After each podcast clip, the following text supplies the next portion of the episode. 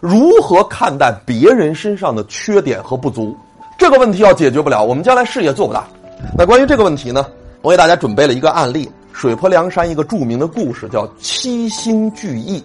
晁盖有一天接待了一个特殊的客人，这个人叫赤发鬼刘唐，他是跑江湖的，专门打家劫舍。刘唐为什么来找晁盖呢？他给晁盖带了一个特殊的消息，他跟晁盖说：“说哥哥，我有一套富贵，你要娶吗？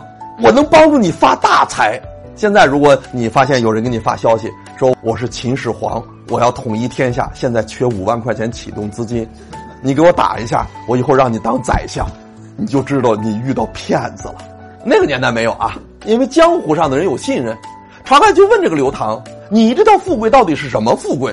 刘唐说：“东京的太师蔡京要过生日，大名府的门婿梁中书要给他送生日礼物，叫做生辰纲。”价值十万贯，按照北宋年间的购买力，十万贯相当于一个亿。这个刘唐说呀，他这个钱不是好来的，我们来个黑吃黑，我们就抢了他这套钱，咱就过好日子了。这个晁盖说有道理，有道理，但是咱们得多找几个人。于是，首先晁盖找了出主意的智多星吴用，接着找了装神弄鬼的入云龙公孙胜，加上赤发鬼刘唐。还得有这个跑到前边冲锋陷阵的，于是又找了三阮、立地太岁阮小二、短命二郎阮小五和活阎罗阮小七这些人聚齐了。当天晚上，大英雄躺在屋里呼呼就睡觉，他做了一个怪梦。晁盖梦到天上有星星在闪光，组成了北斗七星的形状。从东南方向来了一颗小星星，这颗小星星闪着光，闪着亮，就要往这团队中，哎，就要加入。这小星星是谁呢？就是梁山好汉白日鼠白胜。白胜是个偷鸡摸狗的鼠辈，江湖上是有鄙视链的，大土匪瞧不起小土匪，小土匪瞧不起毛贼，对吧？毛贼还瞧不起骗子，白胜就属于处在鄙视链的底端。所以呢，赤发鬼刘唐还有三阮，他们都认为这种低素质的人，我们让他参加革命那不行，不让他，不带他玩，把他给淘汰。但是吴用告诉晁盖，我们干大事离不开刘唐这样的人。鸡鸣狗盗之徒亦有特殊之用，咱得让他参加。于是双方就发生了激烈的争论。最后，在晁盖和吴用的主持之下，就就让白胜参加革命了。结果，白胜在直接生辰纲当当中呢，扮演了那个欺骗的角色嘛，用蒙汗药酒蒙翻了杨志他们那帮人，把生辰纲给结了。结完之后，意想不到的事发生了：三阮、刘唐、吴用、公孙胜和晁盖带着分的那些。钱上梁山聚义了，水泊梁山创业的第一笔资金就是制结生辰纲这笔资金。那白胜呢？白胜没上梁山，结果便衣在四处在查访，结果就发现山东清河某地的赌场来了一个外地口音的人，都是现金，挥金如土，大把花钱，一下差役就把白胜就给抓了。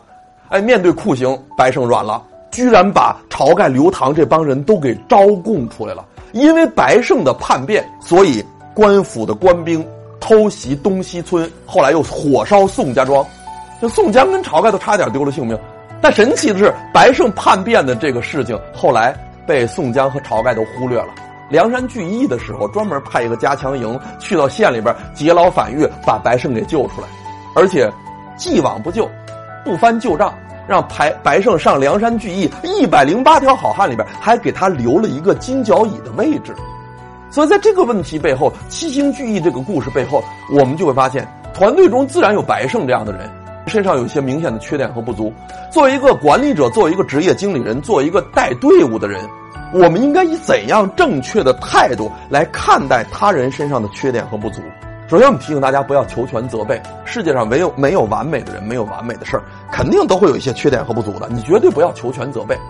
但是光不求全责备还不行，还有一个东西叫取长补短，就是发挥他的长处，克服他的短处。光有取长补短还不行，还要有一个东西特别重要，叫做以缺为正。什么叫以缺为正？就是有缺点才是正常的。管理学有个结论，我推荐给大家。人跟人交往就是基于缺点展示和缺点认同的，选人用人看到缺点是好事儿。你想，你交一个朋友，他给你展示了缺点，说明人家对你真心，就是想着长期交往的。你选一个干部，你看到他缺点了，说明那干部没骗你，他很真诚，知道优点优点可用，知道缺点缺点可控，他有真诚的态度，这不就可以交往了吗？选人用人最怕的事情是什么呢？最可怕的事情就是你非要找一个完美无缺的，啊，你这要是糊涂啊！你会自己坑了自己。比这个更可怕的是，你居然找到了，想找是糊涂，找到了才是灾难。